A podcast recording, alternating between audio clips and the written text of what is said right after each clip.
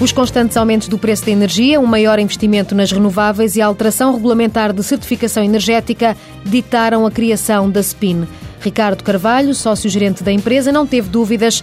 A aposta tinha de ser na energia descentralizada. Ao invés de beneficiarem de soluções de produção centralizada, beneficiem da sua própria produção de energia, portanto, no próprio local de consumo, ou seja, para a produção de energia térmica e energia elétrica. Portanto, através essencialmente de duas tecnologias, o solar térmico e a cogeração de baixa potência. A intenção da SPIN é afastar-se da forma convencional de distribuição de energia no mercado nacional. A eficiência de um processo processo de cogeração é sempre superior à eficiência que temos num processo tradicional de, por exemplo, que é o que acontece na maior parte das situações, portanto, produção de águas quentes através de queima em, em, caldeiras e abastecimento de energia elétrica através da rede pública da EDP. E com este modelo, Ricardo Carvalho garante que as contas são outras, um preço reduzido e um melhor ambiente. Se calhar há 15 anos, ou há 10 anos, honestamente, ninguém se preocupava muito com a energia porque era uma, uma commodity relativamente barata.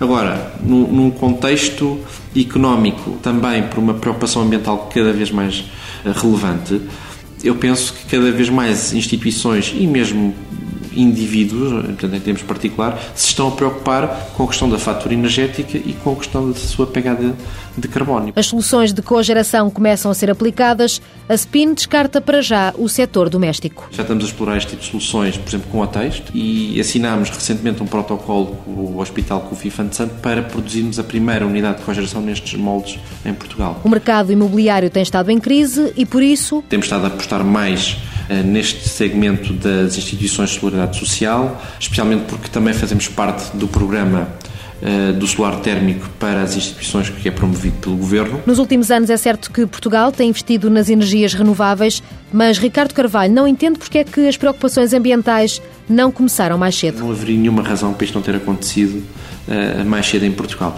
Até pelo facto de, no caso particular do solar térmico, Portugal ser um país relativamente rico nesse recurso. Mas, antes tarde do que nunca, a SPIN tem vontade de continuar a crescer. Todas as soluções de produção descentralizada de energia, desde que economicamente e tecnicamente viáveis, sejam adotadas por uma vasta maioria da população. Esse é claramente o nosso sonho. Um sonho que a SPIN vai levar até Espanha ainda este ano.